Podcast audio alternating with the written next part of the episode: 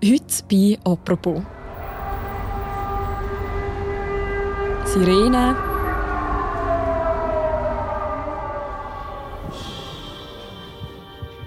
Begräbnis.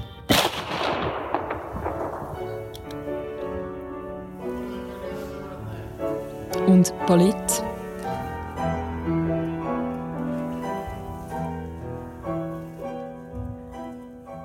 Die Stadt Lemberg, Lviv im Westen der Ukraine, nahe an der Grenze zu Polen, ist in den letzten Tagen von Russland beschossen worden. Lemberg, die Stadt im Westen der Ukraine, liegt knapp 80 Kilometer von der Grenze zu Polen entfernt. Es gab bislang nur sehr wenige Angriffe. Doch heute gab es Meldungen von mehreren Explosionen in der Stadt. Der Bernhard Odechnal, Journalist beim Recherchedesk von Tamedia, ist aktuell vor Ort und er erlebt eine Stadt zwischen entspanntem Alltag und dem Ausnahmezustand vom Krieg. Bernhard, du bist jetzt mit mir verbunden. Hallo. Hallo Miriam. Bernhard, was für ein Ort ist Lemberg zu normalen Zeiten? Was ist das für eine Stadt? Lemberg ist das kulturelle und politische Zentrum der Westukraine, eine Stadt mit einer großen, mit einer sehr bewegten Vergangenheit. Sie war mal Teil des polnischen Königreichs, danach hat sie zu K&K österreich-ungarischen Monarchie gehört, danach war sie kurz selbstständig, dann wieder Polen, dann Sowjetunion. Es ist eine Stadt, eine sehr multikulturelle Stadt. Äh, man sieht hier armenische Kirchen, es gibt äh, orthodoxe Kirchen, es gibt eine Kirche, eine katholisch unierte Kirche, sagen die mit nach orthodoxen Ritus, aber mit katholisches. Also man merkt diese Multikulturalität hier an allen Ecken und Enden. Es ist, es ist eine wunderschöne alte Stadt, eine sehr belebte Stadt mit sehr vielen jungen Menschen. Also ich bin sehr beeindruckt hier auch von der Stimmung. Und wie ist denn Stimmung aktuell? Ja, unterschiedlich. Also wir, ich war unterwegs mit zwei Kollegen, mit dem Kollegen vom Schweizer Radio und mit einem Wiener Kollegen. Als wir am Freitag angekommen sind, dachten wir, hier ist Urlaubsstimmung. Also es war sonnig, alle Menschen waren auf der Straße, die Cafés waren offen, die Geschäfte waren offen. Wir hatten uns gedacht, wo ist hier der Krieg bitte in der Nähe? Man merkt ihn eigentlich nur, weil an vielen Kellern waren Sandsäcke gestapelt und an diesen barocken Figuren an den Kirchen, die waren alle verhüllt. Und diese Stimmung, das haben wir dann im Laufe der Zeit gemerkt, kann aber sehr schnell umschlagen, weil es können ja dann auch Raketenangriffe kommen zum Beispiel. Du hast jetzt gerade schon gesagt, du hast gesehen verhüllte Statuen unter anderem. Was merkt man sonst noch in dieser Stadt vom Krieg, gerade aktuell? Wie zeigt sich der? Nun, es zeigt sich einerseits darum, dass die Stadt wahnsinnig voll ist. Also sie hatte zu Friedenszeiten ungefähr 700.000 Einwohner. Jetzt werden es wahrscheinlich so an die Millionen sein.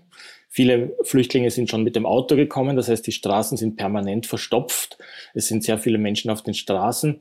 Und man merkt es dann auch, äh, wenn man dorthin geht, wo die Flüchtlinge sind. Also es sind zum Beispiel die Theater sind umgewandelt worden zu Flüchtlingszentren zum Teil. Ein Kulturzentrum gibt jetzt Nahrungsmittel aus an Flüchtlinge. Da stehen immer lange Schlangen davor. Und was es dann auch gibt, das sind die Begräbnisse von den Soldaten aus Lemberg, die jetzt im Osten an der Front kämpfen. Und am Samstag haben wir so ein Begräbnis erlebt von einem Soldaten, von einem 44-Jährigen, einem Familienvater, der bei Luhansk erschossen wurde und der jetzt in Lemberg begraben wurde mit seiner Familie. Seine zwei Kinder waren dabei und das war natürlich schon sehr erschütternd. Mhm. Kannst du die Stimmung an dieser Beerdigung noch ein bisschen beschreiben? Nun, es war es ist der größte Friedhof von Lemberg, also ein historischer Friedhof. Dort liegen schon die Toten aus einem polnisch-ukrainischen Krieg von 1918, 1919. Es liegen jetzt auch dort die Toten aus den Kriegen in der Ostukraine seit 2014. Und jetzt gibt es die neuen Gräber von 2022. Und das war jetzt ein Begräbnis mit allen militärischen Ehren. Das heißt, es gab eine Musik, es gab Fanfaren, es wurden die Hymne gespielt und es gab Salutschüsse.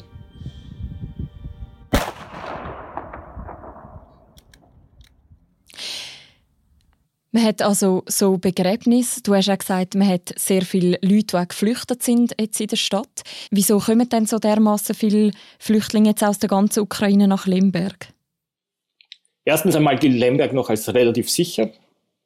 Es gibt zwar praktisch jede Nacht Luftalarm, aber es gibt dann doch selten tatsächliche Angriffe auf die Stadt. Zweitens einmal ist es ein Verkehrsknotenpunkt. Das heißt, die Züge aus dem Osten, die ja noch immer fahren, und das sind jetzt extra auch Flüchtlingszüge eingerichtet worden, die kommen alle in Lemberg an und gehen dann zum Teil weiter in den Westen, zum Teil auch nicht. Zum Teil müssen sich die Leute dann selber Transport organisieren. Und dann ist die Grenze einfach sehr nahe. Also die polnische Grenze ist nur 80 Kilometer entfernt. Das heißt, man gelangt dann relativ leicht von Lemberg ins Ausland. Man muss aber auch sagen, es sind sehr viele Leute, die dann hier bleiben wollen, die gar nicht ins Ausland gehen wollen, die lieber hier im Land bleiben und sagen, ich warte ab hier, bis es wieder ruhiger wird, weil ich möchte so schnell wie möglich zurück in meine Heimatstadt, in mein Heimatdorf. Du hast in den letzten Tagen auch eine Flüchtlingsunterkunft besucht. Wie gut kommt man noch hinterher mit all diesen Menschen, die jetzt die Zuflucht suchen? Ja, das war ein ehemaliges Theater, ein Avantgarde-Theater, wo das gesamte Ensemble beschlossen hat, nein, wir spielen jetzt nicht mehr Theater, wir können jetzt auch gar nicht Theater spielen, sondern unser Theater wird jetzt eine Unterkunft für Flüchtlinge. Das heißt, sie haben den Zuschauerraum umgestaltet, da sind jetzt Betten drinnen für Flüchtlinge, die können dort, wenn sie aus dem Osten kommen, aus dem Kriegsgebiet, drei Tage, vier Tage bleiben, oft auch länger, bis sie dann irgendwo eine andere Bleibe finden oder ins Ausland gehen. Die Leute werden dort versorgt, das gesamte Ensemble ist wahnsinnig engagiert. Auch wenn es zum Beispiel nur einer ist, ein, auch, auch ein Flüchtling aus der Gegend von Kiew, der sich dann ins Foyer hinsetzt und Klavier spielt. um die Stimmung ein bisschen besser zu machen. Und das Engagement allgemein in der Stadt ist wahnsinnig groß. Also es sind wahnsinnig viele junge Menschen als Freiwillige unterwegs. Und ich habe auch mit einer Psychologin gesprochen, die gesagt hat, wir brauchen jetzt langsam eigentlich psychologische Betreuung für die Helfer, weil die sind jetzt einen Monat lang unermüdlich unterwegs und die sind jetzt am Rande der Erschöpfung, die sind jetzt am Rande des Burnouts. Die Helfer brauchen jetzt schon selber Hilfe.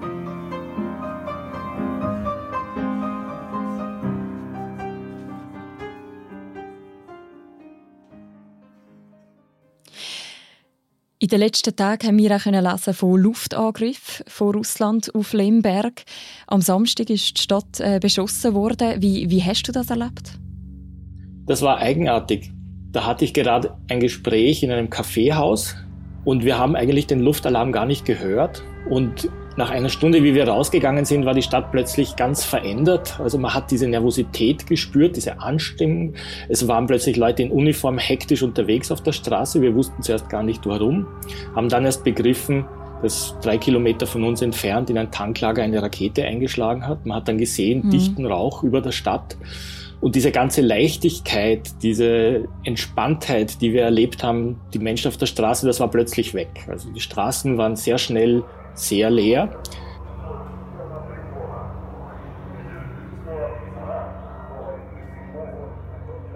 Eigentlich wurde man ja aufgefordert, in die Luftschutzkeller zu gehen, was aber nicht alle gemacht haben. Und ich muss sagen, ich persönlich habe auch ein schlechtes Gefühl, in einen Keller zu gehen. Also ich bin lieber an der Oberfläche als in einem Keller, wo ich dann gar nicht weiß, was eigentlich passiert.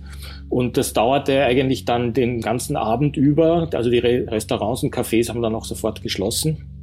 Und man hat dann gesehen, also wie schnell das umschlagen kann. Es ist ja dann noch eine zweite Rakete eingeschlagen in einer Fabrik. Und es hat sich aber dann auch beachtlich schnell wieder entspannt. Also am nächsten Morgen hätte man eigentlich glauben können, es ist nichts passiert. Eigentlich konzentriert Russland ja seine ganze Offensive vor allem auf den Osten. Also dort hat es ja Städte wie Mariupol, die total umzingelt sind. Kann man sagen, wieso Russland jetzt auch im Westen, also auch Lemberg, angreift? Na, dafür gibt es verschiedene Interpretationen. Die eine war, dass zur selben Zeit der amerikanische Präsident Joe Biden in Polen war, also sehr nahe an der ukrainischen Grenze, und das einfach ein Signal war der Russen, wir können auch dort zuschlagen. Die andere Interpretation ist, dass sie am selben Tag gesagt haben, wir konzentrieren uns jetzt auf den Osten und das vielleicht auch ein Signal war, wir sagen das eine, aber wir machen das andere. Mhm, mhm. also Kalkül tatsächlich mit diesen Raketenangriffen. Nur man merkt ja auch, wenn man nicht wahnsinnig viel zerstört und wenn es keine Todesopfer gibt, man schafft eine große Unsicherheit mit so einem Angriff. Man signalisiert der Bevölkerung, wir können immer und überall zuschlagen, ihr wisst es nicht, wo es ist und wann es passieren wird. Also seid auf der Hut, Also habt Angst. Und ich glaube, das war das Hauptziel, einfach, einfach Schrecken zu verbreiten. Du hast aber gesagt, am nächsten Tag ist die Stimmung schon wieder viel gelöster gewesen. Also ist das in dem Fall, wenn ich dich richtig verstehe, nicht ganz aufgegangen? Oder wie viel Angst erlebst du im Moment in Lemberg?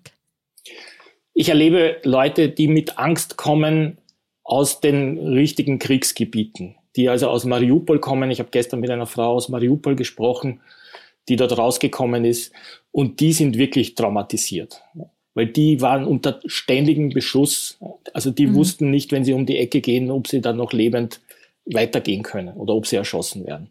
Also diese Menschen, die brauchen sicher auch psychologische Hilfe. Wenn sie hier sind, die Leute sagen eher, wir lassen uns nicht einschüchtern. Wir lassen uns durch sowas nicht von unserem Leben abbringen. Es kommen immer wieder Raketen, es gibt jede Nacht Luftalarm, aber eigentlich geht man dann nicht mehr in den Keller, weil man sich sagt, ja, was soll's. Entweder es erwischt uns oder er erwischt uns nicht, aber wir lassen uns jetzt unser Leben hier nicht dann irgendwie verderben. Das heißt, es geht auch eine Art noch der Alltag in so einer Stadt weiter wie Lemberg. Das ist überraschend, ja, in so Situationen, auch wie schnell zwischen Ausnahmesituationen und Alltag das wechseln kann. Einfach. Also das geht in Stunden oder auch in einer halben Stunde. Man sieht den Alltag es kommt ein Luftalarm, es kommt ein Einschlag, plötzlich ist alles anders und das geht aber dann auch wieder in die andere Richtung, geht sehr schnell wieder zurück. Die Geschäfte machen wieder auf, die Menschen gehen zur Arbeit und sie tun so, als wäre eigentlich nichts passiert. Also hat man sich eine Art schon so ein bisschen an die Bedrohung gewöhnt? Hier sicher, aber man muss natürlich sagen, die Bedrohung hier ist relativ gering. Also auch wenn man es vergleicht eben mit anderen Städten, auch wenn man es vergleicht mit Kiew und dann überhaupt im Osten, ist natürlich hier die Wahrscheinlichkeit von einer Rakete getroffen zu werden, also äußerst gering und so verhalten sich die Menschen auch. Wie bist du überhaupt noch in die Stadt gekommen? Kann man einfach noch so in die Ukraine einreisen als Journalist?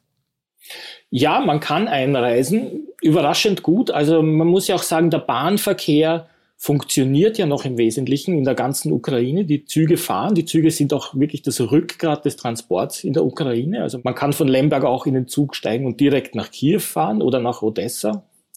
Und ich bin mit meinen Kollegen in den Zug in Wien gestiegen. Normalerweise werden Schlafwagen angehängt gleich in Wien, die direkt nach Lemberg und nach Kiew fahren. In diesem Fall, weil die Züge doch sehr viel Verspätung haben, werden die Schlafwagen erst in Budapest angehängt. Aber man kann dann in den Schlafwagen in Budapest steigen und direkt nach Lemberg fahren, nach einer Nachtfahrt. Das einzige Problem für uns war, dass die Grenzer etwas nervös waren. Also sie schauen dann schon, sie vermuten, vielleicht könnten da russische Spione einreisen. Das heißt, wir mussten dann mitten in der Nacht aus dem Zug aussteigen. Wir mussten unsere Dokumente herzeigen. Wir hatten schon eine Akkreditierung mit. Trotzdem waren sie dort sehr misstrauisch. Man muss aber auch sagen, es fahren Ukrainerinnen und Familien wieder zurück aus dem Westen. Also unser Schlafwagen, da waren ungefähr 16 Leute drin. Und die sagen, ja, wir wollen lieber in der Heimat sein, wir wollen lieber zurück sein, als im Ausland dort als Flüchtling. Aus anderen Städten, gerade im Osten, hat man ja gehört, dass Journalisten und Journalistinnen unterdessen eigentlich vollkommen verschwunden sind, weil es jetzt gefährlich ist. Wie ist die Präsenz von westlichen Medien jetzt in Lemberg? Also bist du da noch mit vielen Kolleginnen und Kollegen begegnet oder sind die da auch eher die Ausnahme? Nein, Lemberg ist voll mit Journalisten. Also das sind auch vor allem Leute, die aus dem Osten gekommen sind, eben wo man sich nicht mehr aufhalten kann. Es sind also alle internationalen Fernsehstationen, äh, Radiosender, also äh, jeder ist hier und jeder berichtet, sucht nach Geschichten. Man muss aber auch sagen, es sind noch immer viele Leute auch in, in, in Kiew oder zum Beispiel in Odessa. Also wo jetzt nicht gerade wie in Mariupol wirklich die Stadt umzingelt ist, dort sind auch noch Journalisten. Du bist jetzt mehrere Tage in Lemberg gewesen. Hast du auch Momente erlebt, wo dir Hoffnung gemacht haben oder wo eine gewisse Leichtigkeit vielleicht auch gehabt haben, trotz dem Krieg und trotz der Bedrohung? Also diese ganze Stadt Lemberg verbreitet eigentlich Hoffnung. Das muss man schon sagen. Schon an sich von der Schönheit der Stadt und auch von den Menschen her, die eigentlich eine sehr optimistische Grundeinstellung haben. Und auch wenn man mit den Flüchtlingen spricht, dann sagen die eigentlich alle klar, ja, wir glauben, dass wir den Krieg gewinnen und wir wissen, dass wir zurück können. Also selbst Menschen aus Mariupol, wo man ja jetzt weiß, dass die Stadt mittlerweile komplett zerstört ist, die sagen, ja, wir gehen zurück und wir bauen unsere Stadt wieder auf. Mhm. Danke vielmals, Bernhard, für das Gespräch und den Einblick. Ich danke dir, Miriam. Das ist es die heutige Folge vom Podcast «Apropos». Die nächste Folge von uns, die hören ihr morgen wieder. Ich freue mich, wenn ihr auch dann wieder einschaltet. Bis dann, macht's gut. Ciao miteinander.